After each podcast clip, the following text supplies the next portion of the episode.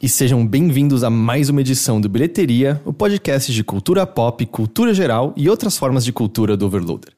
Eu sou seu anfitrião interino, Heitor de Paula. Eu tô aqui com o Henrique Sampaio. Olá. E hoje temos mais uma convidada especial no nosso podcast. A gente tá aqui com a Milu Miller. Tudo bem com você?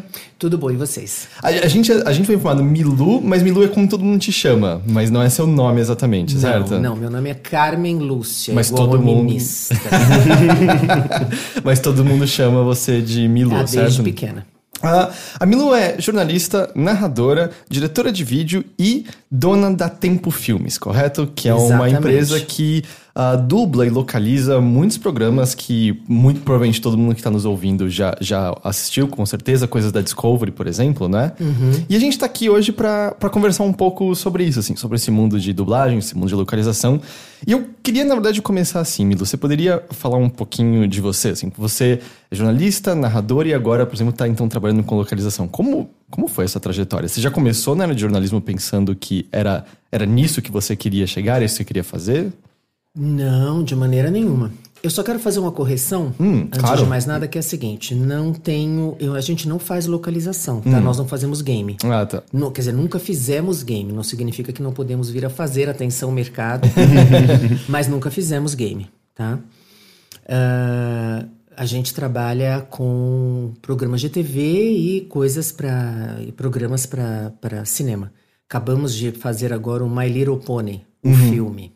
Aliás, então, isso por curiosidade, quando então é desse tipo de trabalho não se chama localização, se chama só não, tradução? Não, é... não dublagem. Entendi. Né? Uh, se usa mais localização para coisa do game. Entendi. Né? A gente não trabalha com isso ainda. Não sabia que era um termo específico é, para é. isso. A gente trabalha com.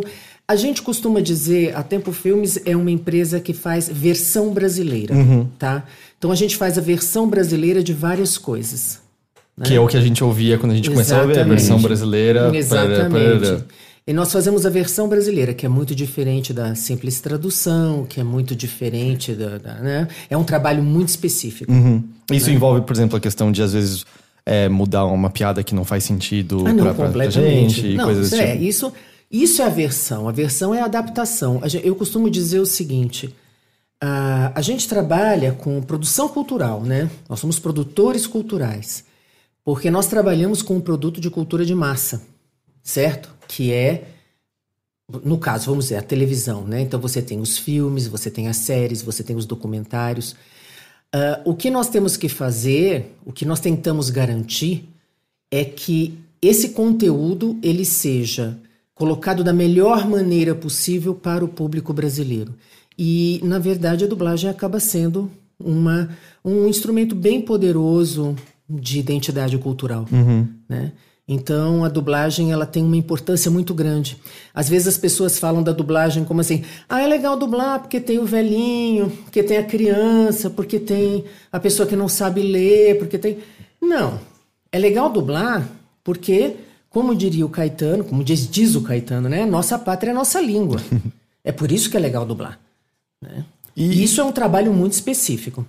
E é curioso, assim, porque a gente estava até conversando aqui antes da gravação, como é, eu sinto que existem uh, certas personagens, certas figuras que acabaram sendo mais marcantes pra gente por conta da dublagem que eles receberam. Que quando a gente lembrou, por exemplo, do, do por exemplo, uhum. desenhos como eu sou o máximo, que quando você vai ver o, o original é meio. Ah, não é tão legal assim quanto era na, na, na eu já ia falar localização de novo na, na, na dublagem. e isso é meio que então tem a ver com o que você está falando certo é meio que trazer para nossa cultura de alguma forma e, e, transformar meio que em nosso no processo né é exatamente a gente você vê por exemplo a dublagem brasileira ela, ela é muito bem conceituada extremamente bem conceituada uh, houve casos é que vocês são muito novos né mas Uhum. havia o, o aquele seriado aquela série que tinha o Dr. Smith né?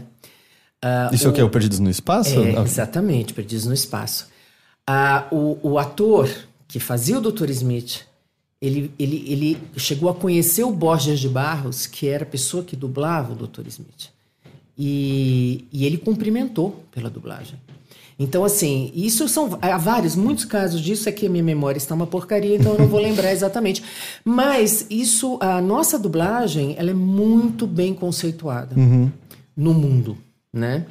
E hoje mesmo você vê de coisas mais novas, por exemplo, o, você pega um Procurando Nemo, por exemplo, e você vê ele dublado. Tô falando até de uma dublagem do Rio, hein, gente? Tudo bem.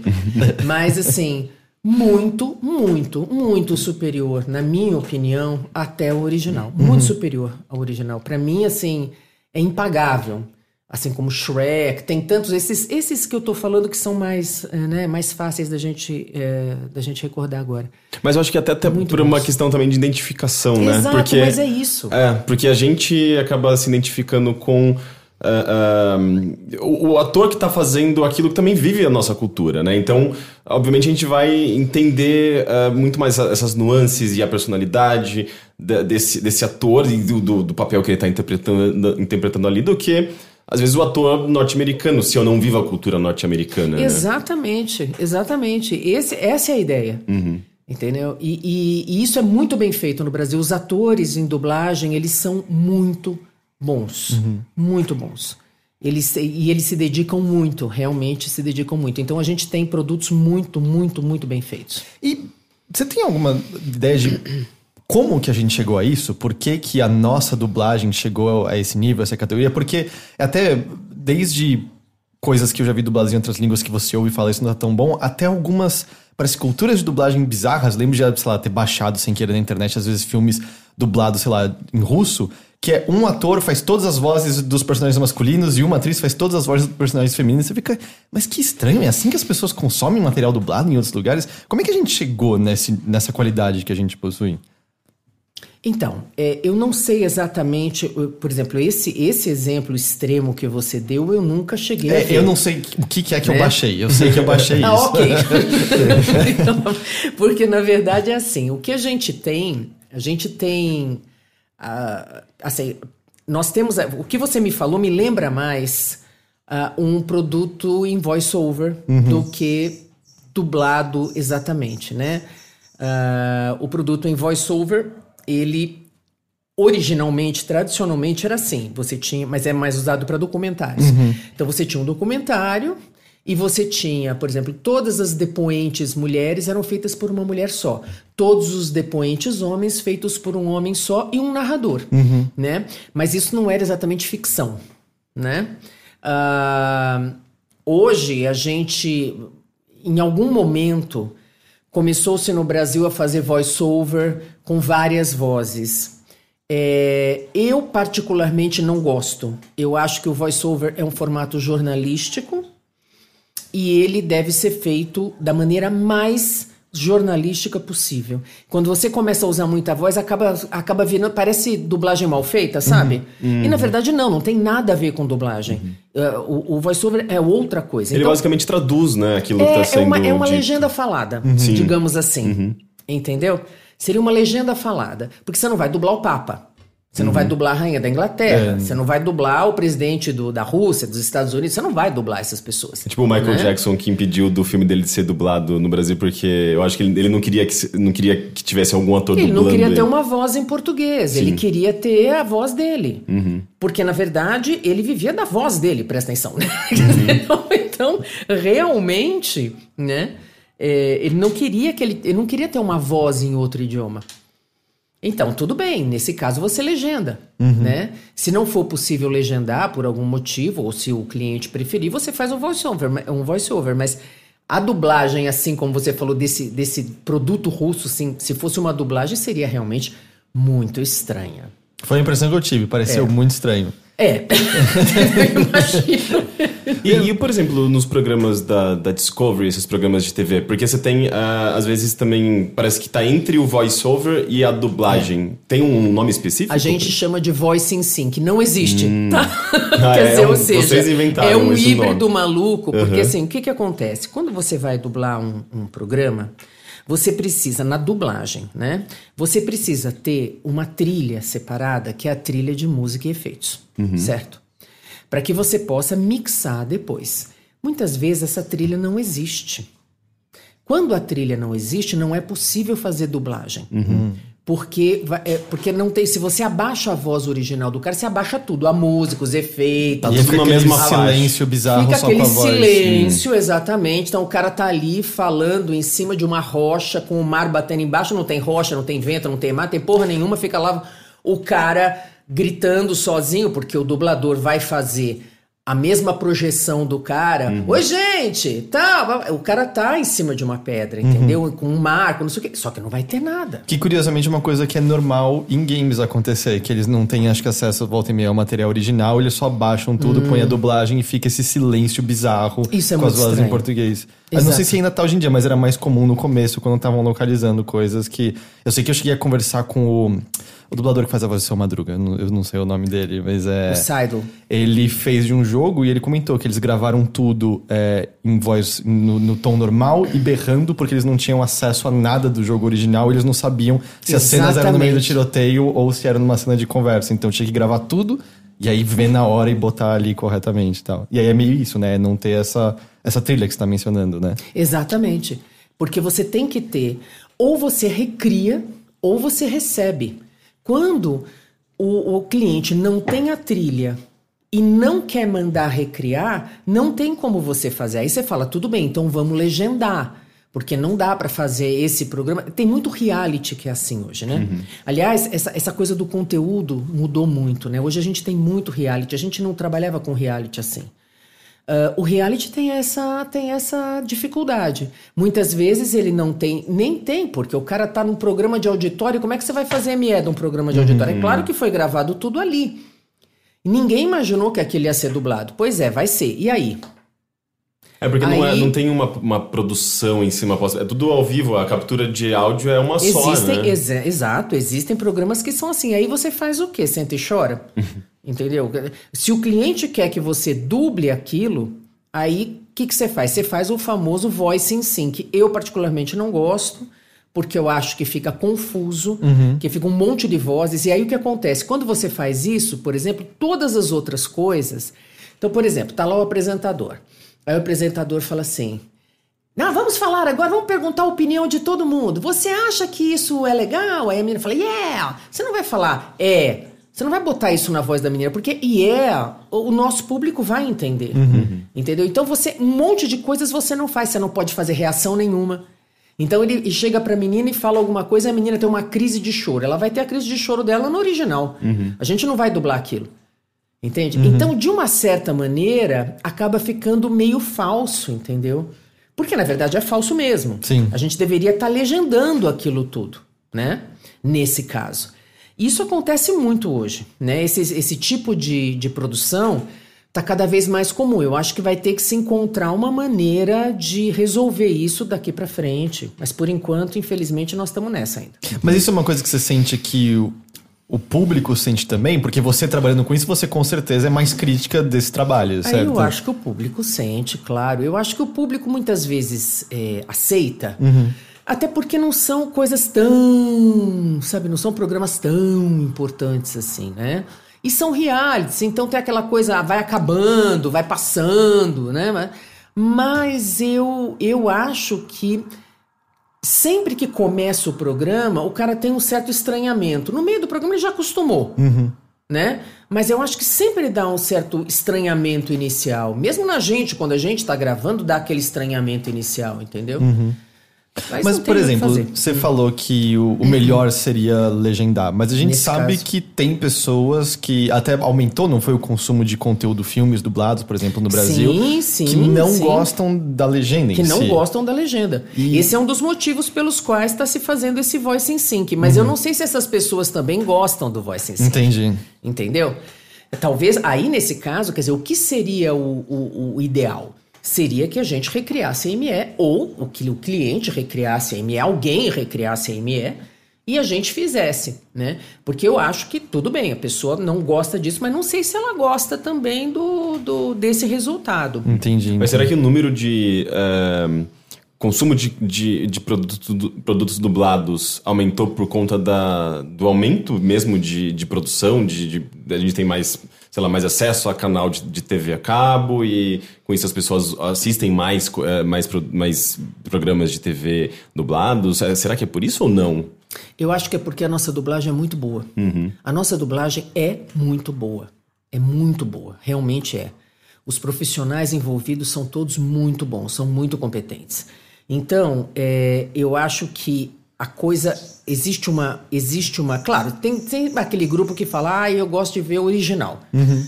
Tudo bem para isso existe legenda né? Ok não, não tem o menor problema. Hoje o, o bom é que você tem essa opção né?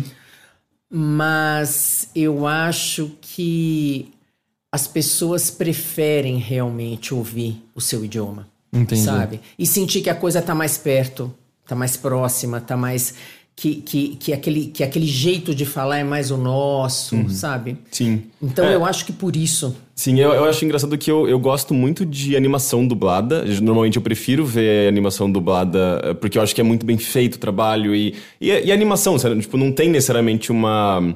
Por mais que o filme às vezes tenha o, o, o lip sync da, da, do- da dublagem original em inglês.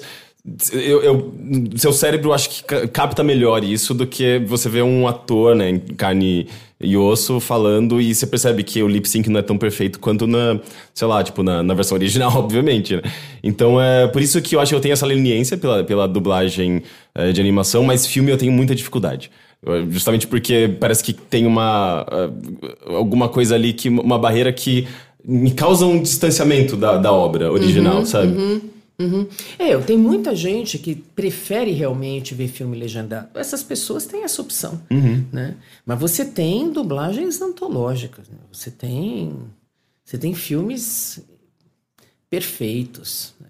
Você pega, por exemplo, vou dar um exemplo de uma pessoa que já morreu, tá? Você pega o da Mata fazendo Bruce Willis. Ah, Gente, tá. É a voz que se associa com o Bruce Willis não, aqui no e Brasil. assim, o cara era perfeito. Você pega aqueles filmes. Mas ele conseguia essa, digamos, essa perfeição. eh, porque o texto também estava muito bem adaptado para, sei lá, para fonemas da, ou, ou, ou não, porque ele simplesmente conseguia interpretar muito bem e, e fazer com que eh, não existisse tanto, tão evidentemente essa discrepância, digamos, do lip sync. Então, aí nós vamos passar para uma segunda parte, né? Que se chama adaptação, né?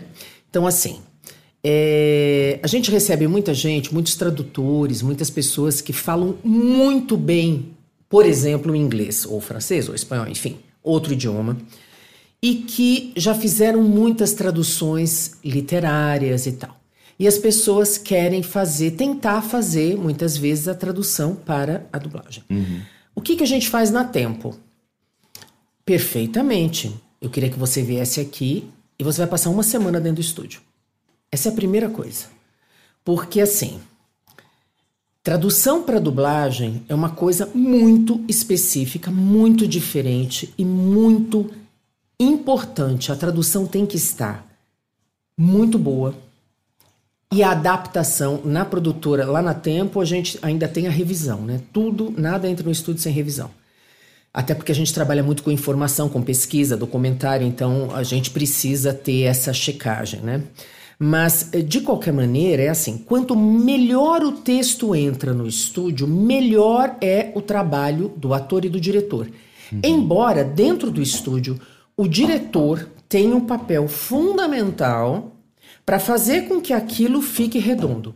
Porque, por mais que, por exemplo, eu, eu sou narradora, certo? Eu sou narradora, mas eu também sou revisora. Até porque eu sou revisora, eu sempre fui como jornalista revisora. Então, o que acontece? Eu pego o texto, eu reviso. Um texto de narração. Quando eu estou revisando, eu estou falando aquele texto na minha cabeça, com a minha velocidade. Eu sou muito rápida para falar. Dependendo do narrador, ele não vai conseguir falar metade do que eu falei naquele tempo. Porque ele tem outro ritmo. Então, quando entra no estúdio, por melhor que seja o tradutor ou o revisor, por melhores que eles sejam, vai haver necessidade de fazer um trabalho de adaptação dentro do estúdio, pelo diretor e pelo próprio ator. Então, existe uma coisa que é assim, a dublagem, ela é um trabalho de equipe. Não tem como pensar na dublagem separadinha. O ator em dublagem, sim, fundamental, mas tem o diretor, mas tem o técnico. Que sem ele acabou sua voz, fritou você, entendeu? E depois tem o mixador. E antes disso tem o tradutor e tem o pessoal que faz a programação. Quer dizer, é um trabalho em equipe que, se não estiver muito bem afinado, você dança. O produto sofre. Então, essa coisa que você me perguntou da questão do texto. Sim, quanto melhor o texto, melhor é o trabalho, melhor flui o trabalho. No entanto, quando você tem um, um, um ator que já tem aquele que a gente chama de boneco, ou seja, ele é o boneco daquele daquele daquele outro ator. Então Como ele fazia o Bruce Willis, Bruce Willis, por né? exemplo. Ele já tem as manhas do cara. Porque na verdade, o dublador, ele não interpreta o personagem, né? Ele interpreta o ator fazendo o personagem. É verdade. Porque aquele, aquele personagem já foi interpretado pelo ator que está na tela. Você está interpretando o ator. Aliás, quem fala isso é o Nelson Machado, que é, aliás, uma, uma pessoa ótima para vocês fazerem qualquer dia um, um programa com ele, que ele é espetacular. Quem que ele dublou? O Nelson, quem? O Nelson Machado? É. Não, o Nelson Machado é diretor, tradutor Ah, e dublador. Ele fazia, por exemplo, vou falar o mais comum, vai, que todo mundo fala, ele fazia o Kiko, Ah, sim. Hum, tá? E ele é um excelente, um excelente profissional. Muito respeitado. E muito inteligente, engraçado. Então seria um programa bem legal. Mas, é, e ele diz isso mesmo, quer dizer, você interpreta o ator que está interpretando aquele personagem. Que, aliás, i- isso é uma coisa que eu sinto que volta e meia nas conversas sobre dublagem esquece, mas dubladores são atores, certo? É, é- Não existe dublador. A, a dublagem é uma função que o ator pode ter. Então, o ator pode trabalhar em circo, em televisão, no teatro, na radionovela e pode fazer dublagem, Entendi. tá? E Então, nem é todo ator do consegue fazer dublagem, não, certo? Não, não, não, não. Não. Nem todo ator consegue dominar essa técnica. É uma questão de técnica, né? Há atores que não conseguem, que não- nunca serão bons dubladores, são excelentes atores no teatro, no cinema. Até porque é o seguinte: o cara entra dentro do estúdio, tudo aquilo que ele aprendeu de expressão corporal, ele pode deixar guardado no- em algum lugar, entendeu? Dentro do estúdio é ele o microfone. Mas normalmente Então- os atores, eu, eu ve- vendo vídeos né, de- Aham. de, processo de dublagem, eles acabam es- expressando muito ainda com o corpo, porque me parece que, que é a expressão natural deles, né? Com De- certeza, do de- ser humano, interpreta- né? Interpretação do personagem. Não, e do também, ser né? humano, a gente fala gesticulando, isso é normal. No entanto, o que acontece? Aquilo que a gente estava conversando no começo, dentro do estúdio, você não pode sair da frente do microfone. Então, então, por mais que é, você, por mais que você se expresse com o corpo, isso tem que ser contido ali dentro. É complicado, Sim. né? É quase como ir contra seu instinto naquele momento. de- Exatamente. E você tem que botar aquilo na sua voz. Você tem a interpretação, ela ganha um outro, ela chega num outro patamar, entendeu?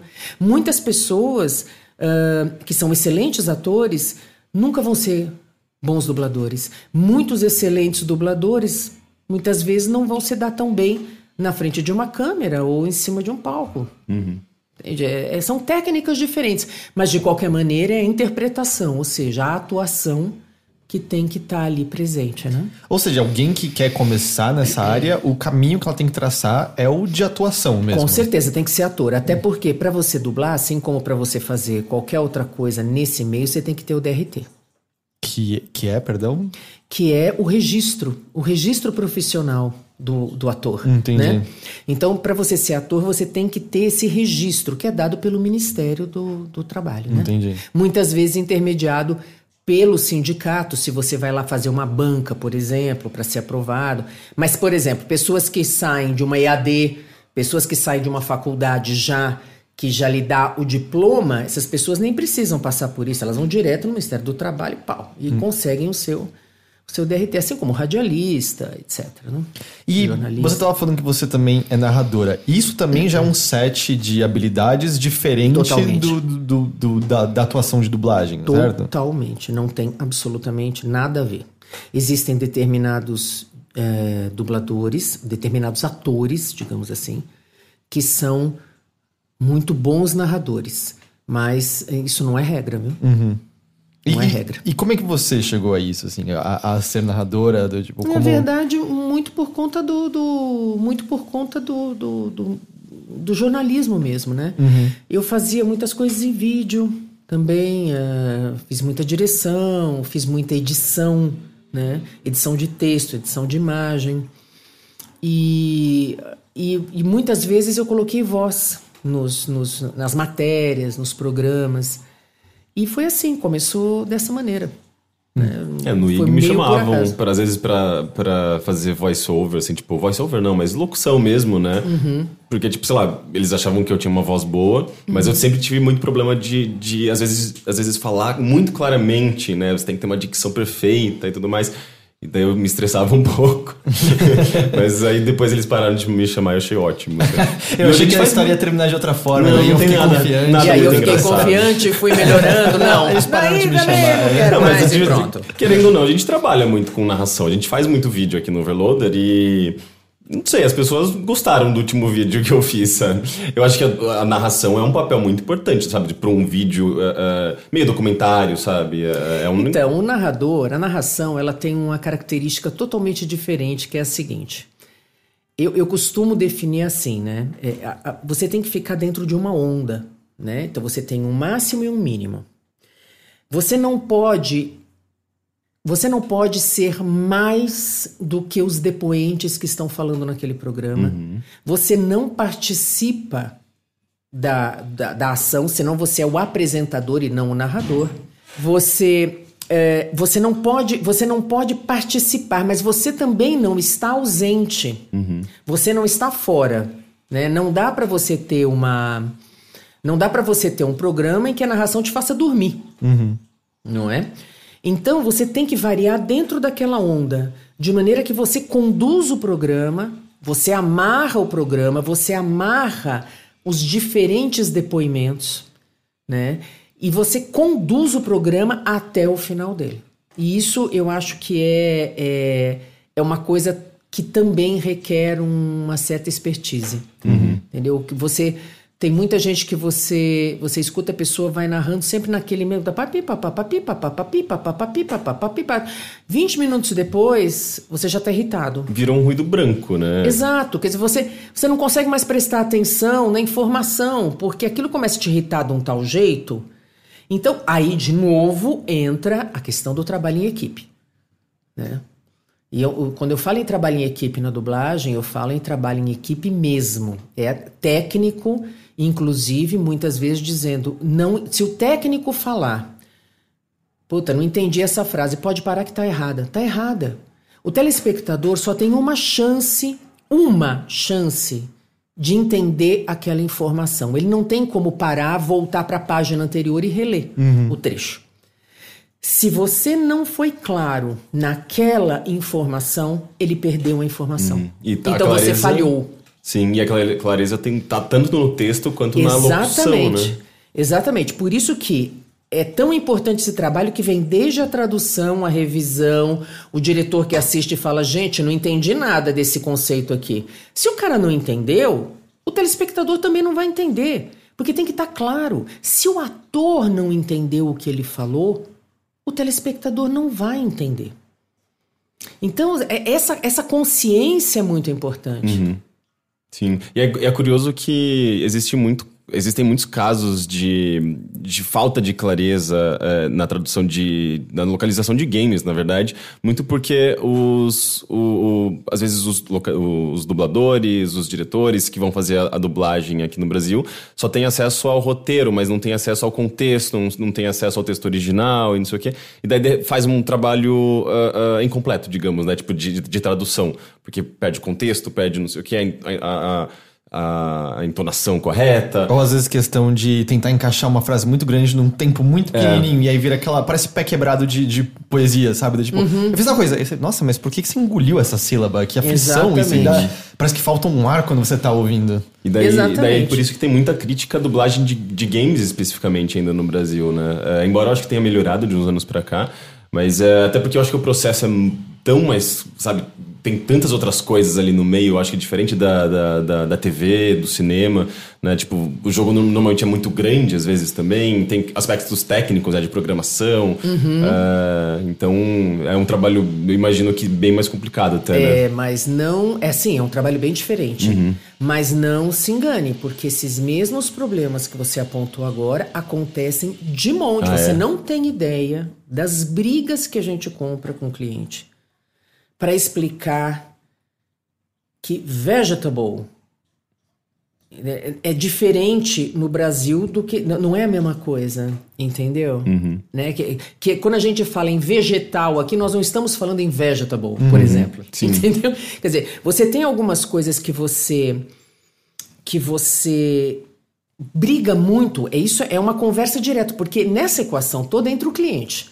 Então tem aquele cliente que não deixa você falar pô, por exemplo, porque pô remete a desculpa, Não, pa- posso totalmente né? liberado. Pô remete a porra e porra de repente pode ser não, filho. Sabe? Você não pode falar bunda num programa de cirurgia plástica. Não dá.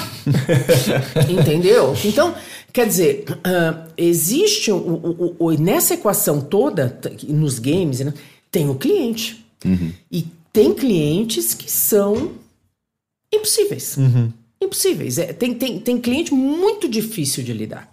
Entendeu? Ah, existem tem, tem essas, essas exi- exigências são muitas vezes elas nos complicam nos complicam. Por exemplo, existem agora com a Netflix eh, existe uma uma eh, um fenômeno que é o seguinte, pelo menos eu, talvez outros outros donos de empresa tenham pego isso, eu nunca tinha pego uma, uma- um, um- um, um cliente que avalia o que foi gravado pelas ondas. Então, o que acontece?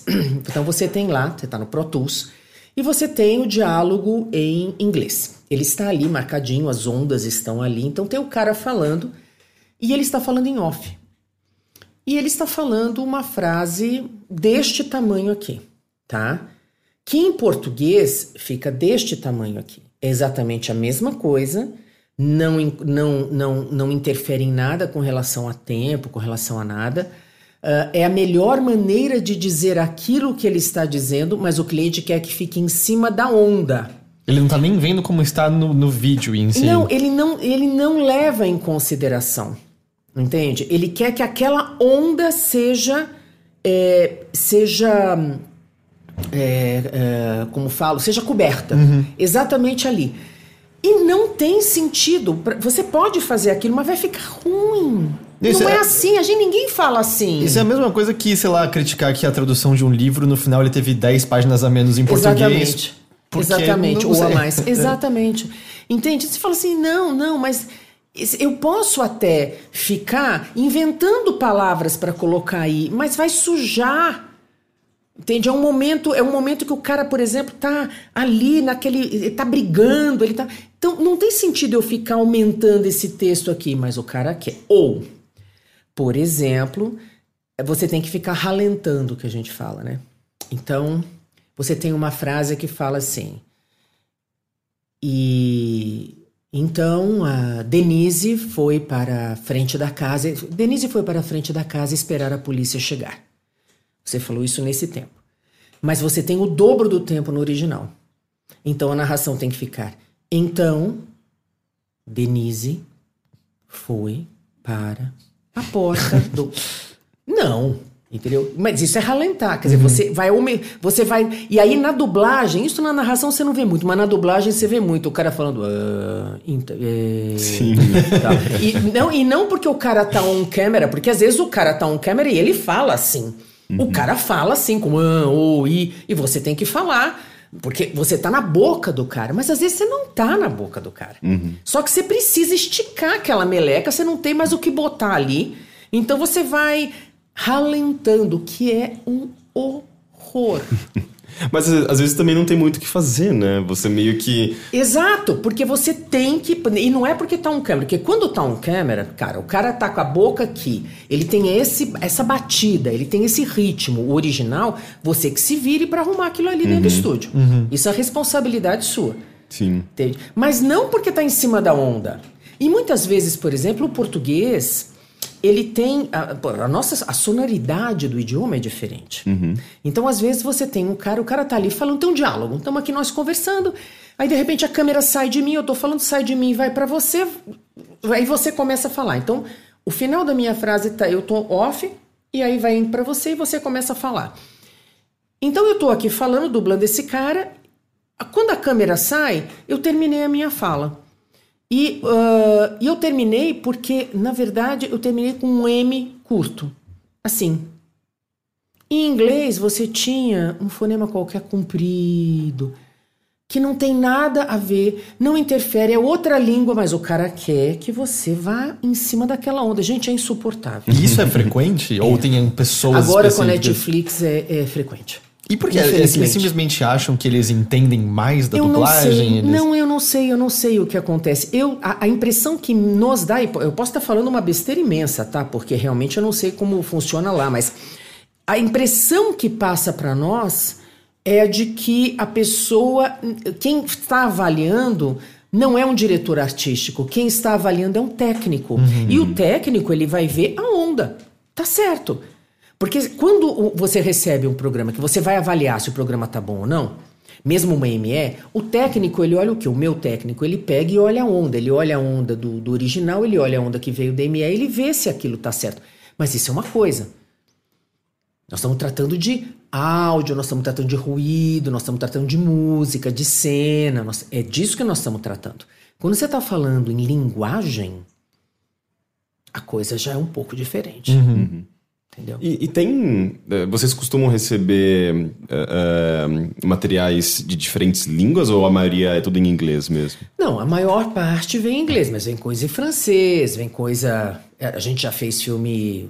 ah, nós já fizemos pro- filmes, por exemplo, para o Festival de Cinema Europeu, TV Cultura. Então tinha em tudo quanto era idioma. Aí, é- aí, e aí é bacana porque vem assim. Aí é legal. Vem assim. O cliente manda para você, isso já aconteceu várias vezes. Vem no idioma tipo islandês. E você não reconhece um fonema naquele negócio. É um negócio absurdo, você não entende. É, não tem uma coisa que você identifique finlandês, não tem, entendeu? Bom, aí você chega lá, você recebe o filme, ok. E você recebe o script, certo? Não, errado. Você recebe a legendagem do filme em inglês. Ixi, já tem todo um processo de legenda. ali. tradução da tradução. A tradução resumida, porque a, a técnica para você fazer a legenda é totalmente diferente. Até a legenda, aliás, é um, a legenda é uma coisa muito específica que você tem que fazer. Você tem que dar tempo de leitura para a pessoa, você tem limite de caracteres. Então, o que que a legenda faz? O, o- o tradutor de legenda ele tem que ter uma capacidade de síntese maravilhosa. Porque ele tem que tirar tudo que é gordura para deixar o que é essencial. Se o tradutor for ruim, por isso que às vezes você termina o filme e fala, porra, não entendi nada desse filme. Caraca, quem que, que, que tava fazendo aquela bolsa no filme? Não entendi a bolsa. Por quê? Porque lá atrás alguém falou da carteira, da caneta, da bolsa e do ônibus. Aí o tradutor achou que a bolsa era descartável, porque ele tinha que tirar alguma coisa. E quando chegou no final do filme, que ele terminou de traduzir, ou ele não entendeu nada também, ou ele simplesmente se esqueceu de voltar e rever o que ele tinha feito, porque a informação fundamental para você compreender o filme estava naquela porra daquela bolsa que ele tirou. Manter a coesão, né? Eu consigo, Entendeu? eu consigo imaginar porque eu tô legendando uma entrevista que eu fiz recentemente e eu sei o que eu quis dizer e em cada momento tem cinco maneiras diferentes que eu podia botar em cada legenda ali. Isso que eu sei exatamente o que eu tava pensando quando eu falei ali. Quando ainda por cima tem uma Exatamente. interpretação, é, é vai Exatamente. outro patamar, né? Sem Então- falar que, o- além da, dessa questão também do, do tamanho da legenda, né, tem essa questão da, da localização, que, por exemplo, no Chaves, né, eles tra- tra- eh, traduziam o Acapulco por Guarujá, não é? Em um dos episódios, no outro era Acapulco também. né? Já perdi a coesão novamente, né? Ou seja, é- é- o que vocês acabam pegando, né, nessa, nesse trabalho de tradução já é uma... Já é um, tem uma, um distanciamento da obra original, do Exatamente. script, né? Então, aí vem o filme falado em finlandês e um script que não é o script, na verdade, do filme, porque na verdade, tudo bem, não adianta eles me mandarem o script em finlandês. Até podem mandar, vou ter que chamar um tradutor de finlandês e depois adaptar, porque esse cara certamente não vai ser tradutor de dublagem. Uhum. Eu já tive que fazer isso com um filme japonês. Uhum. Sentar junto com a pessoa, junto com o, o, tra o tradutor, e o tradutor e dizendo para mim o que as pessoas estavam falando e eu ir colocando para fazer com que aquilo pelo menos tivesse sentido, tamanho. É, é, porque o cara não sabia. O cara ia traduzir, mas. Entendeu? E me diz uma coisa, ainda junto disso, às vezes também os prazos são curtos, certo? Então, pra... aí é que tá. Aí o cara manda um, um, um roteiro de legenda, ou seja, metade da informação não tá ali, o cara tá falando dois segundos, tem milésimo de segundo de legenda. O cara tá lá falando, o cara fala, fala, fala, e você tem que ficar inventando coisa para botar na boca do cara, meu. é um negócio absurdo. Você fala, gente, que vergonha. Aí você tem que entregar isso em 10 dias. Quer dizer, essa questão é uma questão muito complicada, porque ela vem junto com a questão da, é, da tecnologia. Uhum. A tecnologia ajudou muito. Quando eu comecei a gravar, a gente trabalhava com uma tique. Uma o quê? Uma tique, é uma fita deste tamanho, né? E, uh, e gravava em DA. A DA tem oito canais. Um canal era para ME. É, para ME, desculpe, não, para o timecode. Um canal, então fica brrr, o timecode. O outro canal era o original. Você ficava com seis canais para gravar todo o resto, para gravar a epopeia do não sei que, para gravar a Cleópatra com 200 mil figurantes. Você tinha seis canais, entendeu? Dane-se você com o seu problema, uhum. né? então, uma das, das coisas é que entrava um monte de gente junta no estúdio, né? Hum, pra gravar. Porque senão você não tinha, você não tinha, não tinha como. Como du é que você duas vai fazer? pessoas gravando no mesmo canal, às vezes, né? Não, duas não, três, quatro, cinco. Caramba, pra fazer um barulho de multidão, não, às vezes, assim? Não, e às vezes numa, numa cena. Aí um erra, tem que começar ah, tudo de novo. Tá. É infernal, cara, é infernal. Mas enfim. Aí você tinha isso. E para você, por exemplo, o cara errou, não tem essa de, ah, dá uma esticadinha aqui, ajeita aqui. Hum, hum, hum. Volta e grava. E grava de novo. E grava de novo. E grava de novo. Né? Então você demorava, você tinha um tempo de produção dentro do estúdio muito grande. Com o passar. E antes disso era fita, era filme, né? Filme mesmo, né? Daí que vem a história do anel, que na verdade no Rio de Janeiro se chama loop que era exatamente a quantidade de filme que você colocava no magazine para aquela cena, para dublar. Era projetado. Os, os estúdios eram imensos, você tinha que projetar a cena. Mas você tinha uma. Eu não, eu não, eu não sou dessa época. É, é a tá? dublagem era feita no filme mesmo? A dublagem era feita em película. Hum. Ah, que Quer loucura. dizer, a imagem estava na película. Então, os caras projetavam aquilo e as pessoas é, faziam a dublagem em cima da, daquele. E aquele trechinho que cabia ali, que dava mais ou menos 20 segundos, era chamado. É era o loop. Uhum. E aí virou o anel, que é hoje a, a estrutura da dublagem é por anéis, né? Entendi. Para ficar mais fácil de você, é, de você planejar tempo e tudo mais. Então, depois disso vieram as fitas e depois disso caímos para a era digital. Uhum. E aí é uma loucura, porque com isso, parece que ficou muito mais fácil dublar. Não ficou. É a mesma coisa. Claro que reduziu muito, nos dá muito mais possibilidades. Os próprios atores se beneficiam muito. Mas é, mas é trampo. Então não adianta achar que aquilo ali vai fazer com que você consiga entregar um filme em metade do tempo do que você não consegue. Aliás, você estava falando do tempo que você está fazendo isso. Há, há tempo o filme está fazendo versões brasileiras desde 94. 94. Você está na tempo desde essa época? É. Entendi. Então você conseguiu enxergar várias dessas mudanças já no mercado. Sim, sim. Várias foram no susto, no desespero, no horror. Mais ou menos como quando eu comecei a usar computador, que um dia a gente chegou na redação na época eu trabalhava na editora Globo, e eles tinham substituído todas as máquinas por computador e entramos todos em Como pânico. de um dia para o outro, assim? Porque a gente não achava a porcaria do artigo, da droga, do arquivo, onde é que estava. Era tudo muito louco. E para piorar, não tinha o barulhinho da, da máquina, né? o que nos deixou mais loucos ainda, mas enfim.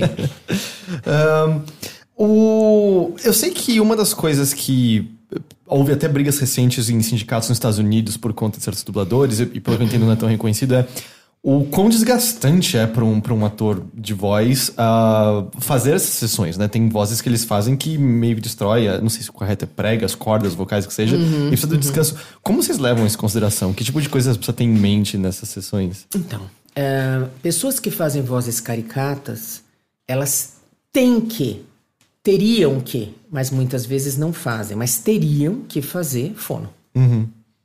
E, e fono é meio com um exercício para. Sim, porque você tem que proteger. O seu, o seu instrumento de trabalho é a sua voz. Uhum. Você tem que proteger a sua voz. Entendeu? Se você não levar isso em consideração, você vai perder o seu instrumento de trabalho. Muitas pessoas, muitos atores não entendem a importância, a outra falando e pigarreando, né? Você tem uma ideia, por exemplo, muitas pessoas, né? Não entendem a necessidade de fazer fono para proteger. Porque gente que faz muita voz caricata sofre mais. Eu imagino, sei lá, um, um, dublador do Pato Donald, por exemplo, né? Que é caricato ao extremo, assim, eu não consigo entender qual é a técnica para fazer aquela voz, né? É, é, porque eu imagino, tem, tipo, tem essas, é, é essas diferenças, né? Tipo, tem sim, alguns, sim. algumas são muito mais pesadas, eu acho que pra garganta, né? Pras, pras pregas é, vocais. É, tem algumas coisas que agridem mais, né? Uhum. Agridem mais. Eu acho que nesse caso, é, é, por exemplo, nesse, mas aí depende muito do, do ator também. Uhum. Depende muito do ator. De como ele trabalha é, com a né, própria... Porque para certas pessoas, certas vozes são muito menos agressivas do que para outras. Uhum. Né? Às vezes a pessoa consegue... E, e, é, e, na fono você aprende a colocar aquela voz. Então, às vezes você põe ela na boca para frente, por exemplo, e você evita fazer sei lá, arranhaço, essa garganta. Enfim, tem uma uhum. série de técnicas. Eu não, eu não, sou da área, não conseguiria te, te, te explicar, mas muitos atores fazem isso. Mas isso proteção. não é uma coisa que está acontecendo junto ali na, na tempo e tal. Isso é uma coisa separada que os atores isso deveriam é uma procurar. Coisa, é, isso é uma coisa pessoal. Entendi, entendi. Né? E uh, você falou um pouquinho disso, por exemplo, quando ah, você tem o, o ator que está relacionado, ou melhor, o dublador que está relacionado àquele ator, por exemplo, pessoa que a gente associava à voz do Bruce Willis, mas quando, por exemplo, você, você localizou, perdão, você localizou, tá, dublou o, o My Little Pony. Tudo bem que acho que boa parte dos personagens são os mesmos, já que dublavam é, os é, desenhos. Essa é um elenco fixo. Mas assim, vamos supor que não fossem todos fixos, tinha algum novo personagem. Ah, tá bom. Tem. Pode Tchau. Tchau. Deixa eu anotar só aqui. Vamos supor, tem algum, algum novo personagem que tá aparecendo ali no filme. Como é o, o casting, sabe? Como é a escolha? É como um casting mesmo, escolhendo atores para um filme mesmo? É. É, geralmente é. O, o cliente pede X vozes para escolher. Aí cabe a gente. A gente pega, a não ser que o cliente já tenha alguém na cabeça que ele quer que faça parte desse casting, uhum. né? Aí eu quero, ah, aproveita e chama o fulano também que eu acho que vai dar. Mas se não, a gente pega, vê, assiste e pensa, olha, fulano, beltrano, cicrano, escolhe lá três, quatro vozes, dependendo do que o cliente pediu, seleciona um trecho, traduz e esse fulano vai e faz o, o teste. Aí nós enviamos e o cliente escolhe. Hum, entendi. Então, tá, então é, vocês têm que fazer primeiro uma pré-seleção e aí é meio que quem tá trazendo é, o filme, ou, por exemplo. É, ou no caso, por exemplo, do My Little Pony, houve duas celebridades que eles quiseram que fizessem os dois vilões. A Mariana Rios foi uma e o Sérgio Maroni foi outra, né? E nossa, Mariana Rios inclusive surpreendeu como dubladora, surpreendeu. Aliás, isso até era uma pergunta que eu tinha, porque acontece, volta e meia, a gente, no caso do Shrek, acho que foi o Bussunda que dublou, pelo menos, acho que no primeiro ele estava vivo ainda. Uhum. Enrolados, acho que o Luciano Huck dublou o protagonista. E eu sei que, pelo menos, é, vendo alguns outros dubladores, eu sei que o Guilherme Briggs é um, é um cara que já, já, uhum. se, se manifestou sobre isso não vem com bons olhos e de maneira compreensível, certo? É meio tirar espaço de profissionais da área para pessoas que às vezes estão lá. No caso, você falou que essa, essa Mariana Rio surpreendeu, mas me parece que muitas vezes é dar espaço só por conta de, ah, eu sou uma celebridade, e parece que às vezes também é diminuir o que é o, esse trabalho na área. Com Como, certeza. ah, é só falar na frente do microfone, né? Mas na Tem uma questão comercial por trás. É, né? assim, qual, qual é a marketing. sua visão em relação então, a isso? Então, eu acho o seguinte. É, eu, eu acho que por exemplo, no caso da Mariana Rios e do Sérgio Maroni, os dois são atores. Né? Então, tudo bem, pode não ser um ator com experiência em dublagem e tal, uh, e poderia ter ficado muito ruim, mas ficou muito bom. Né? Uh, e os dois são atores. Então, acho que. Agora, o Luciano Huck não é ator, por exemplo. Eu acho isso. Eu acho assim: é prerrogativa do cliente, o produto é dele, o produto é meu? Não. Não é meu. Fosse meu, eu não colocaria um não ator. Entende? Porque eu acho que isso peca contra a qualidade do produto. Né? Fora a dor de cabeça de dirigir uma pessoa que não tem a menor ideia do que está fazendo ali, socorro. Entendeu? Não, não, né? Mas eu acho que eu acho que uh, existe, existe uma lógica de mercado. As pessoas, por exemplo, uh, as pessoas, por exemplo, veem aquilo e falam: Nossa, o Luciano Huck, então aquilo vai atrair público. Mas eu acho um desrespeito com a categoria. Acho, acho, acho um desrespeito com a categoria. Muitas vezes a gente avisa, a gente avisa, então. Isso às vezes nem é para. Eu estou falando, por exemplo, de narração de documentário. Às vezes os clientes eles, eles dão uma pirada na batatinha e eles acham que uma pessoa que tem um cantor, por exemplo, ou um humorista, serão bons narradores naquele puta especial incrível, com imagens maravilhosas, entendeu? E não é assim. E fica muito esquisito.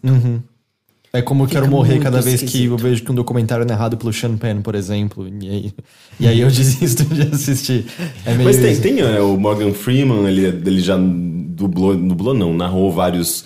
Não sei se documentários, acho documentários, né? Tipo de, de vida animal. Uhum. É, são alguns atores que a gente meio que associa muito à locução também. É curioso Mas tem isso. pessoas que são muito boas. É, ele é bom, eu acho. O Morgan Sim, Freeman, eu acho que ele né? tem uma voz boa Excelente. isso. Outro que fez um documentário genial, engraçadíssimo, foi o Leslie Nielsen. Que fez o. Ele, ele narrou, apresentou, na verdade, ele nem na- narrou, ele narrou boa parte, mas ele apresentava esse documentário, que era um documentário de vida animal no jardim dele. Então era tudo micro, né? era tudo micro no, no, no- no matinho do jardim, na grama do jardim dele. E era simplesmente genial. é que tem gente que, que- que sabe, né? Tem gente que sabe, tem gente que aprende e tem gente que não sabe e não vai aprender. Então tem essa categoria, porque tem gente que sabe, que é bom pra caramba, tem gente que aprende e fica bom pra caramba, tem gente que jamais. E, e isso também, vamos dizer, nesse jamais, não entra um pouquinho nessa. Acho que a gente pode chamar meio de, de desrespeito, não entender que, a- que justamente ele acha que ele, ele não tem nada a aprender, porque ele já é um ator, então ele sabe Ah, postar tá. Aí você voz. tá, é. aí você tá falando de outra coisa. Tá falando de arrogância. Aham. Isso existe. Isso tem também, A né? vaidade grande, afinal, ator vive da imagem. Ah, e, e da, sua, da imagem que ele, que ele apresenta. E isso é, a gente brinca que é a maior concentração de egos por milímetro cúbico do universo, né? Mas, assim, uma coisa é você saber que você é bom e você se, dá- se valorizar, né? Com e isso eu acho corretíssimo e eu acho que tá certo, né? É, outra coisa é você achar que você não tem mais nada a aprender e você desvalorizar os outros. Então você desvalorizar o técnico. Ah, muitas vezes o técnico, o técnico tem opinião, porque o técnico é telespectador. Então ele tem opinião. Embora ali dentro ele seja técnico, ele também é telespectador. Então é aquilo que eu falei. Se o cara não entendeu a frase, seja num documentário, seja na ficção, se o cara falou, isso tá esquisito, e o diretor não ouvir isso e não levar em consideração, esse diretor precisa repensar. Isso acontece muito com diretores também, que também são atores, né? É, ele tem que repensar, porque aquilo é um telespectador falando. Se o cara não entendeu, quem disse que o telespectador vai entender? Não é? Será que teria que ter sido falado de outra maneira? Será que eu poderia ter usado outra inflexão? É, por isso que eu falo que é um trabalho de equipe. As pessoas, quando chegam num certo nível de arrogância, elas perdem essa visão de que você não faz dublagem sozinho. Você não faz dublagem sozinho. Né? E, e, é, e é curioso isso que você estava falando uh, sobre essa questão de pontos de vista, né, sobre quem pode ou não entender. Hoje mesmo eu estava lendo um artigo que escreveram sobre a Tata Werneck, sobre aquele programa que ela tem acho que no Multishow. O Lady Night. Lady Night. E eu não. Eu, eu nunca tinha visto o programa, vi alguns trechos no YouTube, mas. É maravilhoso. Os comentários. Os, então, o, o, artigo era justamente elogioso ao programa, mas os comentários, assim, vamos dizer, 8 de 10 comentários eram dizendo: eu não consigo entender o que ela fala nesse programa.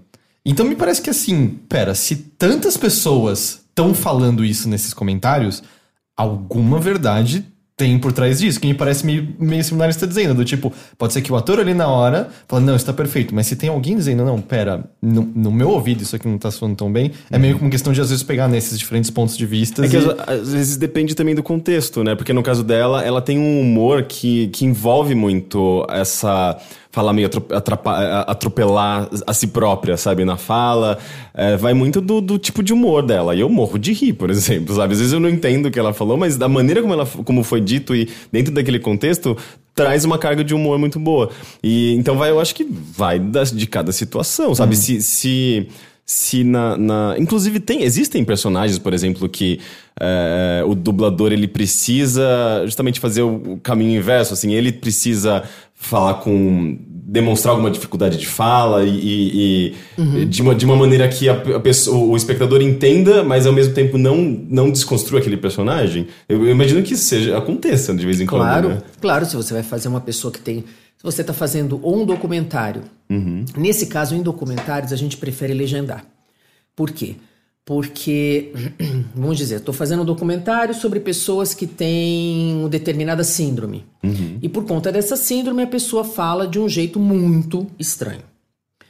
É complicado você tentar reproduzir aquilo. Entendeu? Pode soar. Pode soar desrespeitoso. É, caricato. Caricato. Sim. Porque é muito difícil. Se você não tem aquele problema, é complicado realmente. Então, no caso de não ser ficção, a opção é legendar. No caso de ficção, é bem aquilo. Você está interpretando o ator que interpretou aquilo ali. Então, uhum. tudo bem, você vai na. Sabe, você vai, vai nessa e, e aí, na boa, é ficção, né? E você, e você faz. Isso você tem que fazer realmente. E tem que ser isso. A pessoa tem que entender o que você quer dizer, mesmo com a deficiência né, que, que o personagem teria. Uhum. Agora, essa história, só voltando que eu queria colocar esse negócio que estava falando da Tatá. Vocês estão na internet. Eu acho que a gente está num momento muito complicado. Então, por exemplo, nesse caso do programa da Tatá, é, precisa ver até que ponto, e isso hoje está muito difícil de diferenciar, precisa ver até que ponto as pessoas não entendem ou as pessoas não querem uhum. entender, ou as pessoas não querem atatar, ou as pessoas não querem. Porque as coisas estão num, num momento tão difícil que o que está na internet hoje, por exemplo, coisas da internet eu já. Comentários na internet eu já fico. Vejo o que aconteceu uhum. com o Gentili. Uhum. Vejo o que aconteceu com essa questão do filme do Gentili com o jornalista que foi entrevistá-lo. Hum. O cara foi atacado de uma maneira tal que ele teve que sair das redes sociais e mais do que isso, ele foi demitido da Folha. Uhum.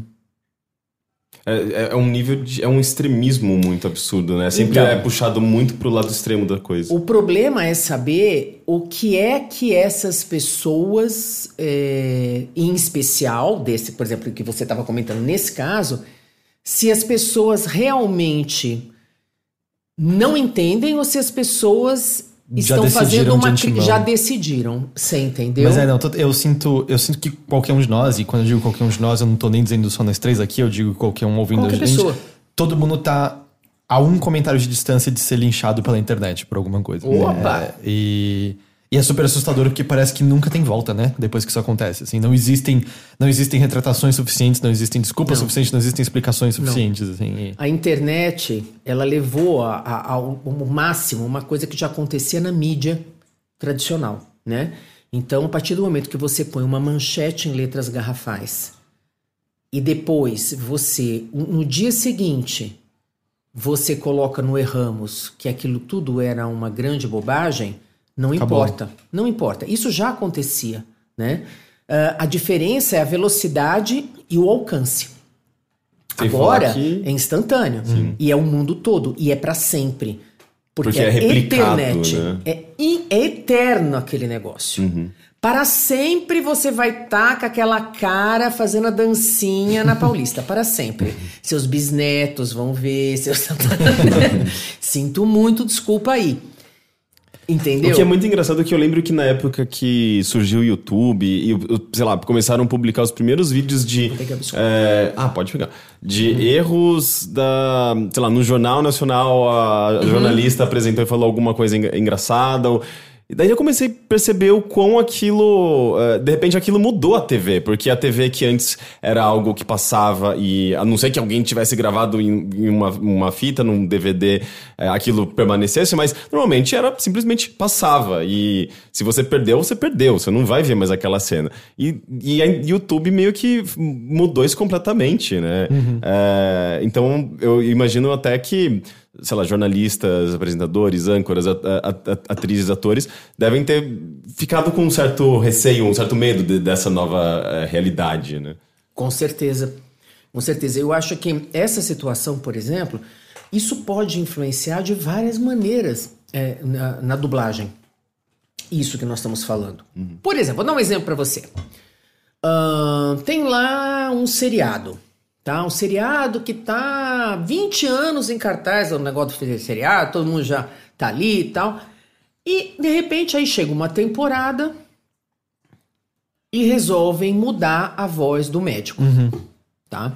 Resolveu mudar a voz do médico porque aquele cara se indispôs, obrigou, ou teve um problema pessoal e resolveu sair, ou ficou puto com alguma coisa, bom. Aí foi feito o processo, colocou-se a voz de uma outra pessoa. Aí de repente, esse cara que saiu, que ficou puto, ele começa uma campanha para destruir o cara que pegou o personagem no lugar dele. Tô dando um exemplo, tá? Se esse cara tiver um monte de seguidores nas redes sociais, ele vai para cima desse outro coitado que só tá trabalhando, entendeu? Que não tem nada a ver com isso, porque não foi ele que foi lá e deu um pé na bunda do cara. Só contrataram ele pra um Entendeu? papel e. Exato. Isso pode ser no teatro, pode ser na televisão, pode ser na dublagem. Tá? Na dublagem é mais fácil porque como a dublagem é anônima, também não tem rosto, fica mais fácil até de... E as pessoas têm uma, uma, uma memória auditiva ferrada, viu? Ah, sim, não. Eu lembro Opa! quando mudaram a voz do Homer Simpson. Nossa, foi... todo mundo ficou exatamente.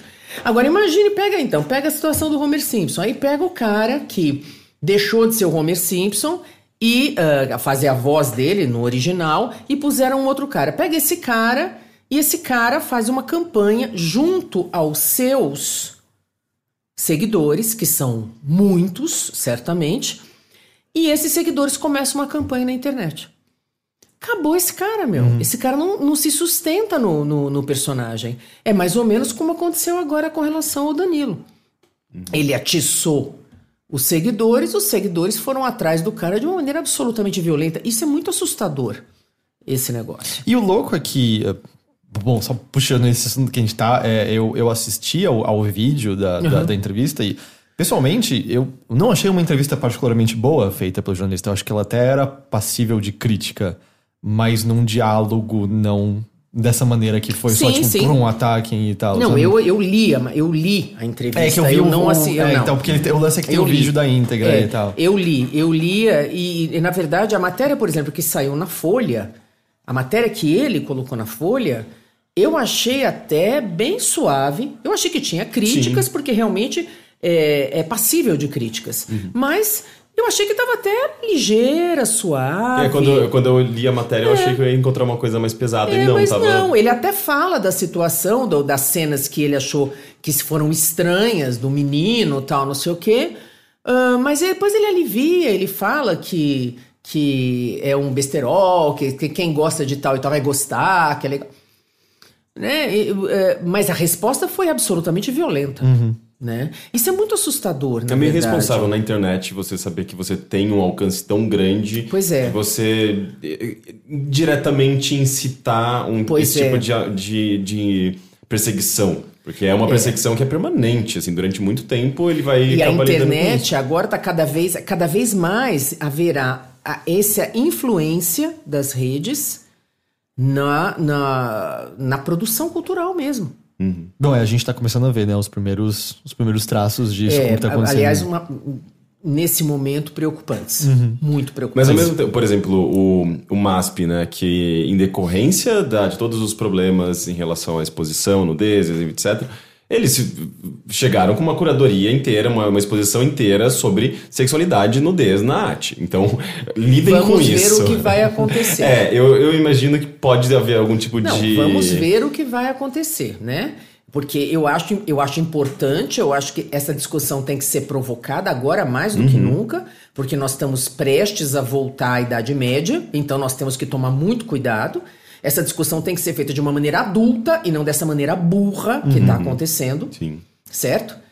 E, ah, tipo assim, a arte não é o que eu gosto, querido. Sim. A arte é a arte. Eu gosto Arte ou não, não. é boa arte. É, é, não, não, eu, aí eu não gosto, então eu não vou, não é? Então. Ah, mas eu acho que é, é, cada vez mais museus, e eu acho que os sindicatos de atores, o pessoal que trabalha com arte, tem que ter uma ação afirmativa nesse momento. Mas o pior, você E- chegou a ver o- aquele Forte. vídeo com vários atores, Vi, músicos. nossa senhora. Os comentários são esmagando, É dizendo acabou né? pra vocês, assu- artistas, não, não, sei são que lá. assustadores no sentido de que são violentos. Uhum. A reação, o que, o que assusta é a violência dessa reação. Uhum. Entendeu? É, eu acho que é muito também porque tá na internet, né? Não existe empatia, as pessoas não estão cara a cara, não tem humanidade ali. São, o campo de comentário de qualquer É parte anônimo. da internet é anônimo. E não Ah, tem justamente essa, 20, essa né? parte da humanidade que, que faz com que a gente dialogue. Sem, dia- sem humanidade não tem diálogo, tem é, é, tentativa de validação da sua própria opinião, né? E, e você impor a sua opinião. E, e tem... o pior de tudo, bom, sabe, isso é meu ponto de vista, naquele, no primeiro caso do, da garota que tocou na panturrilha do Aquele cara o pelado primeiro, acho e que foi o tal. terceiro. O Aquele primeiro foi o Queer Museum. É verdade, acho. o primeiro foi o. Queer Museum, tem razão. Esse que eu tô falando foi no... Foi no Man. Man, né? Eu até acho que existe uma certa validade de falar com a mãe, dizendo, ou talvez não tenha sido apropriado a sua filha Mas- estar exposta. Mas Eu sei que tempo havia- a mãe, ela, ela fazia parte do contexto Sim, sim, da... ela era uma artista também. É, não me artista plástica. E, isso, isso. e justamente, vai do contexto de cada família. não É, é existe que o sempre- certo e errado. É que sempre me pareceu do tipo, se existe algo a ser discutido sobre certo e errado ali, é talvez uma sinalização melhor por parte do museu sobre o conteúdo, apesar de que havia, né? É, havia e sinalização. tal, E, talvez com a mãe de, ou talvez não seja, a sua filha não tenha a idade apropriada para isso. Eu acho que eu, E- eu discordo de você. Eu Ah. acho que vai justamente da, de cada. De cada. eh, man- da, da maneira como os pais. ah, eh, trabalham cada questão, sabe? Uhum. No caso, ah, os pais provavelmente naturalizam a, a, a, a nudez e a garota provavelmente tava, já tá inserida nesse contexto, né? Então, nesse contexto, é totalmente válido. Olha, eu, eu, eu tive vendo, foi muito interessante isso, porque as pessoas ficaram tão chocadas, né? Com o fato da menina estar ali vendo um pinto. Oh, meu Deus, um pinto, né? Ah, mas é muito interessante, porque algumas semanas antes, ou algum tempo antes disso, ah, estava no jornal, eu vi isso, ah, vocês também devem ter visto, uma cena de crianças numa favela, acho que foi, aquilo foi no Rio, e um corpo morto. Eu vi essa Nu. foto. Acho que, é, sim. Nu. Sim. Nu. O cara estava nu, morto, ensanguentado e várias crianças em volta. Aquilo não é viol... Desculpe, pera, não ouvi ninguém falar: Meu Deus! Viram um corpo morto, um cara que foi assassinado, cheio de sangue e, inclusive, nu, mas isso não é o mais importante, entendeu? E aquelas crianças estão expostas ou Aquelas imagens, aí sim eu tenho certeza que foi na Rocinha, que tinha os, os policiais revistando as crianças com mochilinho escolar. Então os menininhos e as menininhas de mão na parede e eles revistando o corpo. Eles podem tocar o corpo daquelas crianças? Desculpa. Então, assim, a gente precisa deixar de ser hipócrita. Porque, na verdade, o discurso desses caras é um discurso moralista Moralista de Liga das Senhoras Católicas. Moralista babaca das senhoras de Santana hipócrita. E a gente sabe, né? O moralismo, A gente sabe disso. Moralismo é uma maneira fácil de angariar pessoas em torno com de uma causa. certeza. E existe uma coisa que é o seguinte: ah, nós, eh, nós temos uma, uma nós temos uma mania de, de a gente espetaculariza determinadas coisas, né? Eu acho que aí, inclusive o pessoal que era contra também acabou entrando meio no, no- no- na discussão de uma maneira errada. Eh, Existem determinadas opiniões e determinadas, eh, determinados pensamentos e determinadas posições que até pouco tempo atrás, antes da, da existência da internet, as pessoas sequer tinham coragem de falar, a não ser que fosse no almoço de família com aquele tio com quem você conversa as barbaridades que você pensa e já meio bêbado.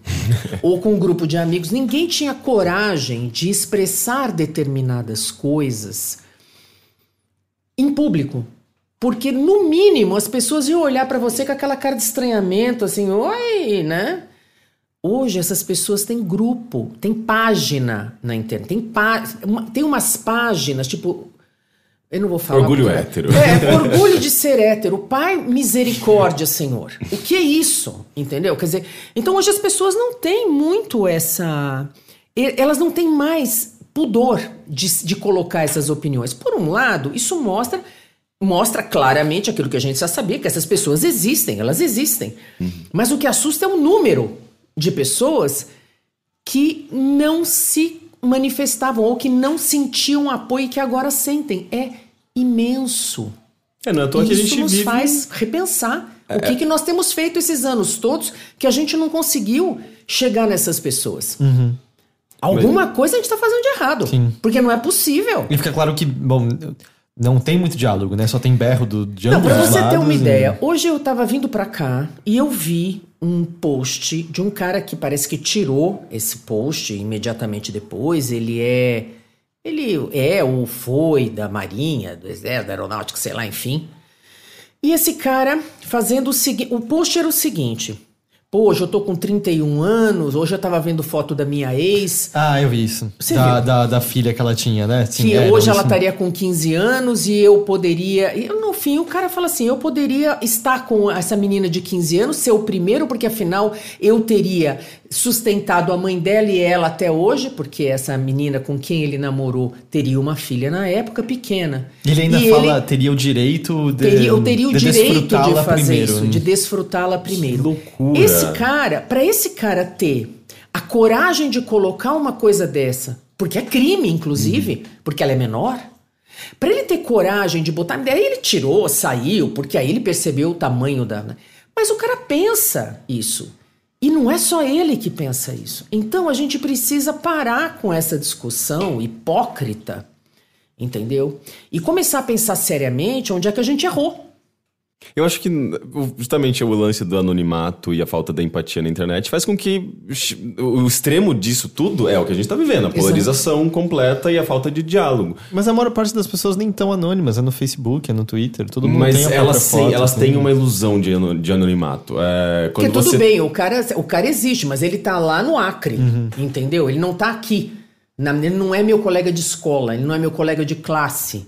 Eu não conheço, eu não vejo ele todo dia. Nesse sentido. Agora, é claro que é fácil de você saber quem são as pessoas, né? Sim, mas é, é, é, eu acho que o, o povo, na verdade, não, não, não tem medo de, de- é, Eu acho que ela teria medo de aparecer publicamente e falar o que ela pensa sobre esses de- determinados assuntos. Mas colocar no- no- na minha timeline tem uma barreira de proteção ali enorme, que é meio ilusória também, porque ela também pode, é, dependendo do que ela fala, ela pode ser é, criminalizada, né? Tipo, punida por isso. Mas é, falta, falta essa noção, né? De que é, ainda é mundo real. Existem algumas pessoas que estão expondo agora os haters, né? Uhum. Estão expondo. Sim. E- É, eu, eu tenho e- visto e- alguns. É, é, alguns é o Jean. Willis é um que está expondo todas as pessoas que. Porque, eu- nossa, eu nunca vi uma pessoa ser alvo de tanta calúnia como esse. É impressionante esse moço, né? Ele Sim. deve ter um imã, uma coisa, porque não é possível um negócio desse. Gente do céu, coitado. Inventam as coisas mais estapafúrdias, que ele quer mudar a Bíblia. Gente. É, difamação, né? É, Não, pois é. perseguição. E ele tá expondo, e eu acho que. Aí, quando ele expõe, o pessoal vai e fala, pô, desculpa. É, foi é mal. curioso, é, É, muito legal ver a reação, porque as pessoas elas começam, elas primeiro elas, elas apagam o conteúdo, elas pedem perdão Desculpas. e elas falam, é, eu entendi errado e, Uhum. e- e justamente porque elas sabem que elas estão sendo, elas podem ser Tão mentindo. É, é mentira, difamação e é crime. Sim, e né? é feio, né? E não, e não- mais que isso, é. Pô, é muito chato. Você pode jogar lixo na rua. A partir do momento que alguém chegar a apontar pra você e falar, ô seu porco, pega esse papel e parar um monte de gente olhar pra sua cara, você mesmo achando que você não é porque você tem todo o direito, porque afinal de contas você paga pra alguém limpar o chão, você vai lá, cata e joga no lixo. Enfim. Porque você fica com vergonha. Né? Então acho é, é muito louco isso aí, né? Mas enfim. Eu não sei nem como puxar pra dublagem agora. Então, a gente pode puxar exatamente para onde a gente entrou, que é o fato de que as redes sociais também são, hoje, um, um elemento que interfere bastante no trabalho artístico de maneira geral e na dublagem. Com, Pro dentro bom e pro disso. ruim também. Pro bom né? e pro ruim, claro. Porque é, eu acho que dubladores, eles têm até mais reconhecimento atualmente. Você não acha por conta de, eh, de as redes feiras, sociais? não, e as feiras também. É verdade, né? As Comic feiras, eles vão muito em feiras. Eles vão muito em feiras, eles mostram a cara, porque eles são atores que não têm cara, né? Sim. Uhum. Aí eles vão lá e mostram a cara. E é bem interessante a reação das pessoas. As pessoas ficam muito comovidas. Porque realmente essa, essa coisa auditiva, essa. É, é, é, Cria-se um carinho, né? Com aquela pessoa, com aquela voz, com aquele. É, A gente percebe isso com podcast, né? É muito curioso, assim. é, a gente faz alguns eventos de vez em quando e, e com a intenção de, de unir a comunidade, de, de, de a gente interagir com o nosso público. E, e é muito comum, assim, as pessoas chegarem, ah, você, sabe, tipo, com uma um certo grau de. quase como se fossem amigos de, de, de longa data. Quando ela, na verdade, só me conhece por voz, ou às vezes por vídeo também, a gente grava, a gente tem vídeos e tal. Mas eu não tenho esse contato. Então eu percebo essa. o quão. é, é, o quão meio que a, a- minha voz e o, a minha opinião, minha personalidade, eh, já, já, já meio que criou essa, essa ligação entre essa pessoa, né? Tipo, o público e, e eu, né? E- Claro. Então eu tento, a partir disso, eu, te- eu tento acompanhar, digamos, esse, esse mesmo grau de intimidade. Né? Eh, mas é muito. A gente vê isso muito claramente, sim. A voz é muito. Tem muita personalidade, tem muita humanidade na voz. Né? É, a gente tava falando antes, tava falando sobre o, o input que os clientes dão, de que, ó, isso aqui tem, eu gostaria que fosse dessa maneira, e às vezes interferindo no seu trabalho. É, como isso é, por exemplo, quando você tem que, vamos dizer, ter uma quantidade bruta de coisas pra fazer a versão brasileira? Do tipo, ah, tem uma série, por exemplo, que você tá fazendo. Eu imagino que você receba muitos episódios num, num batch, ou é meio um pra cada semana? E aí, Então. como isso interfere a velocidade de produzir esse conteúdo? Então, aí é que tá. Quando a gente fazia por fita, ah, nós tínhamos, primeiro, nós tínhamos mais tempo de produção, e segundo, você recebia uma caixa. Então, você recebia uma caixa de fita, estavam lá pelo menos, digamos, 70%, 80% daquela temporada, né? E aí você ia assistindo, você ia... Bom, agora, não só você recebe um único, solitário episódio, como você recebe o episódio 3, o 19, o 2, o... E você que se vire. Mas por que, que vem tudo fora de ordem, assim, Excelente pergunta. Excelente pergunta. Eu adoraria, mas é assim que vem. Nossa, mas É que coisa louca. É. E isso quando você tem uma série que não, não, que não são história, não é uma história só, tipo uma novela, uma coisa, tudo bem. Né? Novela nem falo que novela é uma por dia, né? Mas aí vai estar indo pro ar e tudo bem. É um episódio por dia, você tem que entregar. Mas no caso de uma série, por exemplo, tem séries que você não tem. Ah, você não tem continuidade. Mas tem séries que tem. Uhum. E nem isso garante que você receba as coisas por, por ordem. Você não recebe. Mas se o trabalho acabar sendo prejudicado por conta disso, o cliente é, é culpado, na verdade. Ah, então. Agora vai, explicar- falar vai isso. explicar isso ele. Exatamente, veja bem. veja que interessante. Ô, dona Sony, dona Fox, seu Discovery. Não, entendeu? O Te vira. A gente já teve várias vezes, nós já chamamos de volta episódios Porque a gente tinha entendido uma coisa e quando o episódio anterior veio, não era aquilo que a gente tinha entendido. Aquele Caramba. programa a gente já tinha mandado. É que ainda não tinha ido pro ar, evidentemente, porque hoje eles fazem, eles mandam as coisas muitas vezes com uma sé- com eles têm antecedência, você não tem nenhuma, mas eles têm. Isso é super promotable, não sei o quê. Depois passa seis meses antes de ir pro ar e você se matou, né? Mas tudo bem.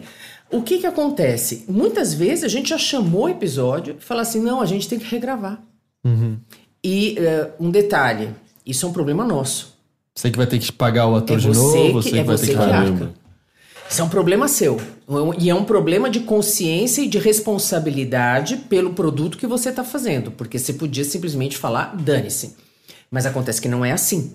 Né? Você tem responsabilidade com o produto. Então você chama o produto e refaz aquela parte. Nossa, mas que louco. você entendeu errado. Eu não sei porque eu presumi que seria muito mais simples Porque é lógico. é, do- Então, eu vou dizer uma coisa pra você, essa não é a vida.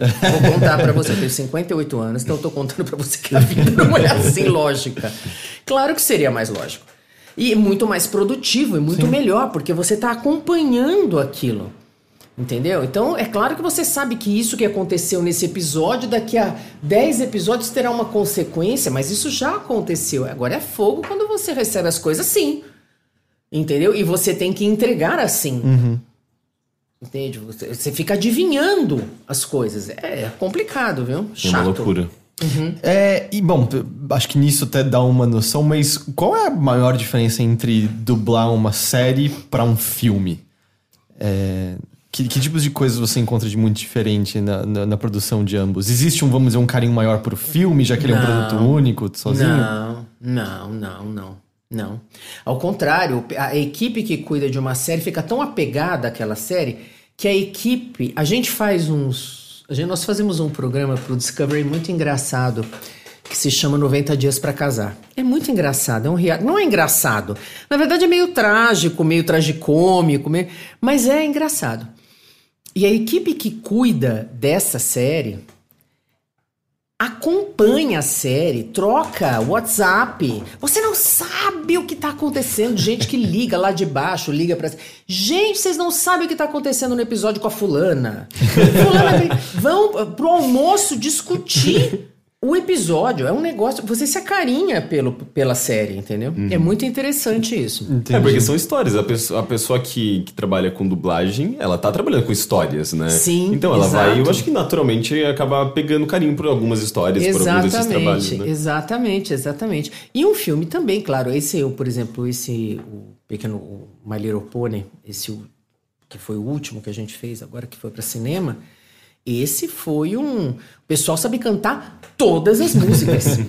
todas as músicas. É musical o filme? Ah, é, esses programas. É infantil, né? Então tem muita música. Entendi. Né? É infantil desde que você não pergunte pros brownies, né? Ah, meu Deus, pois é, descobri, eu descobri os brownies. É muito interessante. Mas é assim, tem muitas músicas, o pessoal canta todas as músicas. É Ele é muito, é muito legal. E, e as pessoas se identificam com as pôneis, né? Então, uma é essa, a, a Twilight, a outra é a Applejack, é, pelo jeito, pela. É muito engraçado. Mas é, é, é interessante trabalhar. Existe uma coisa legal em trabalhar com dublagem que eu acho que é um privilégio. São vários, na verdade. O primeiro é o fato de que você. Você não tem, não tem tédio. Porque a cada programa você está lidando com uma coisa diferente, você está lidando com um sonho, uma, um- uma visão de mundo do criador daquilo, uma informação, se for documentário. A gente vem da videoeducação, eu venho da videoeducação. Então eu tenho uma, uma, uma formação nessa área. Para mim, por exemplo, documentário é, é uma coisa que me. Quantas vezes não ligaram para gente para perguntar informações de documentários? Por exemplo, a gente fez um documentário sobre anões, sobre nanismo. E havia um. Eu não me lembro se era um medicamento, isso faz muitos anos. As pessoas ligavam para saber: olha, eu não consegui pegar o nome do medicamento. Você sabe quando vai passar de novo? E a gente não sabia, entendeu? Mas passava até o nome. Olha, o nome original é esse, achamos esse, mas.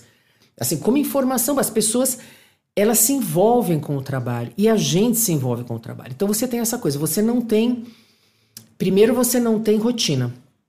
Porque você está falando de física, depois você está falando de pôneis, depois tá falando, é, depois você está falando de catástrofes naturais e, e assim vai, né? Uh, segundo que você é, você toma, você toma, você tem contato com visões de mundo muito diferentes. Isso é muito enriquecedor para todo mundo que trabalha no processo. É muito legal. É muito legal. Mas também parece ter um ritmo meio alucinante. Não, é alucinante, não, é né? é insuportável. Isso torna o trabalho mais suportável, porque é muito estressante. Produção, a produção é. Porque assim, tudo pode acontecer, mas o programa vai pro ar. Uhum. Ah, mas a gente tem Natal Ano Novo, dane-se. Ah, mas vai ter feriado, todos os dubladores vão viajar. Sinto muito. Entendeu? Porque o programa tem que ir pro ar. Uhum. Então, é aquela, aquele ritmo que você tem que atender a televisão e tudo mais, mas ao mesmo tempo, é, ao mesmo tempo é um, é um mundo muito rico. E isso é um privilégio mesmo, você poder trabalhar com isso, eu acho. É, a gente falou já de algumas, algumas coisas que podem dar errados, como episódios que não chegam, celebridades que não deveriam, deveriam estar atuando. Mas como você diria assim que é a pior coisa que já aconteceu num processo de dublagem que você já tenha participado? Ixi, a pior? Nossa, cara. Tem muitas? É, eu não saberia te dizer. Eu não saberia te dizer o que seria a pior. Alguma coisa. que vem à mente. Sei lá, o dublador engasgou e não conseguiu mais falar a partir daquele... Não, isso é comum. Ah, é? Não, isso é comum. Você tem um problema de. Os dubladores têm muito problema. Por exemplo, muitos têm problema com cordas vocais, uhum. muitos têm que se afastar. Então, uma encrenca, por exemplo, é essa. Você tem uma série. A gente faz uma série, por exemplo, que se chama é, Quatro Mulheres e um Marido. É uma série sobre mormons. É uma família uhum. mormon. E, uh, e a série gira sobre isso, em torno disso. Essa série é uma série antiga. Ela tem um elenco, né? E aí você tá no meio da temporada e a pessoa fica do. Por exemplo, uma das, uma das mulheres quebrou a perna. Mas quebrou de um jeito que ia ter que ficar quatro meses imobilizada. Você faz o quê? Caramba.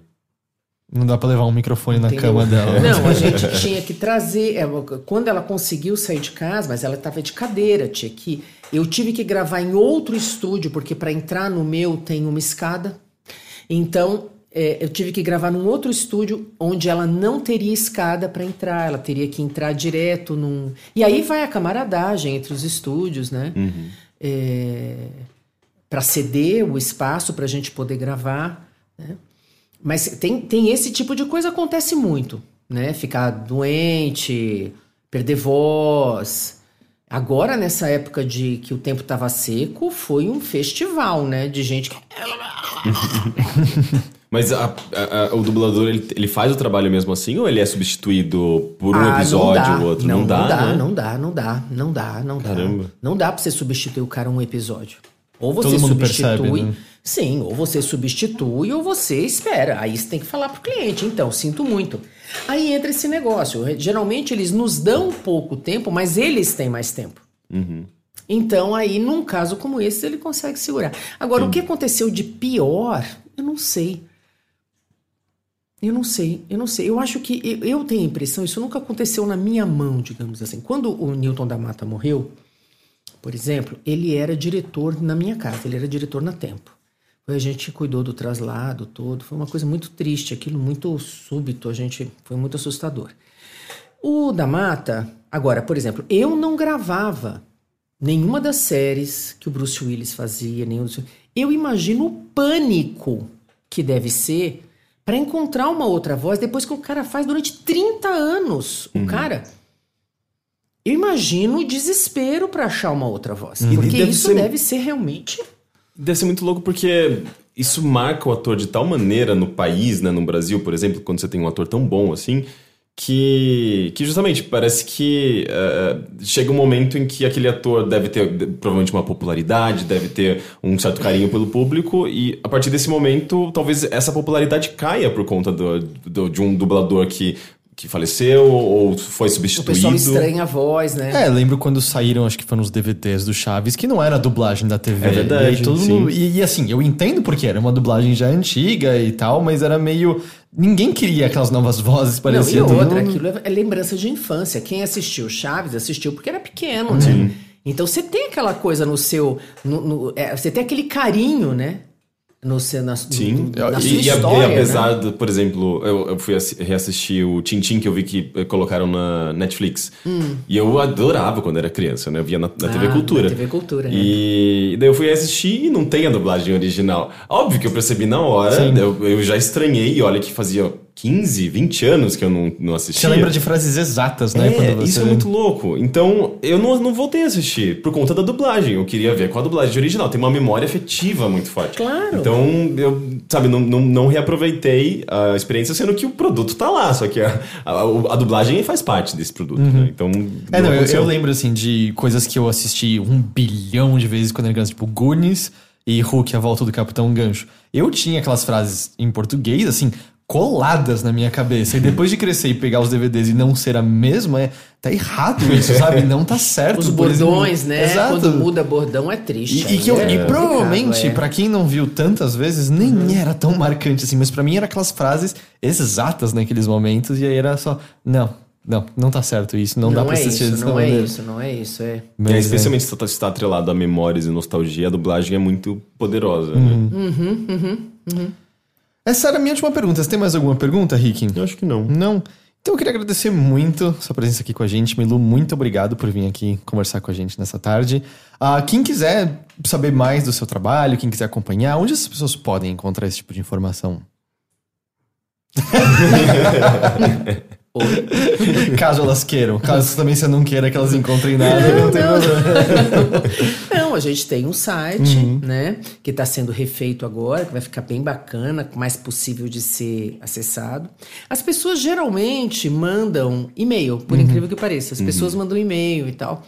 Mas quem quiser conhecer, entra no site, qualquer coisa liga pra gente. Tem muita gente que vai, tem escola que vai lá.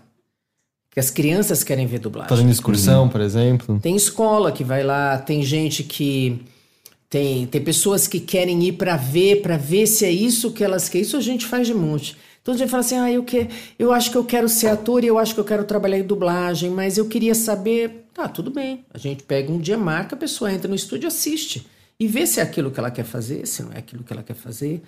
Então a gente sempre, a gente, a Tempo, ela é uma casa muito aberta, na verdade, para as pessoas conhecerem a dublagem, é, participarem do, do, do, do, do processo de alguma maneira, vendo, assistindo, é, perguntando, né? E profissionais, principalmente, que querem saber como é que é, principalmente tradutores tal, que, e, e, e muitos atores que não, nunca fizeram dublagem, eles, eles também acompanham muito lá. Então é, é só entrar no nosso site, Tempo Filmes. Tempo Filmes, www.tempofilmes.com. Ok, então. Tá bom. Então, muito obrigado. Muito obrigado também pela sua presença aqui, Agradeço. Rick. E a gente se vê então na semana que vem com mais um episódio de bilheteria. Obrigada, gente. Tchau. Tchau, tchau.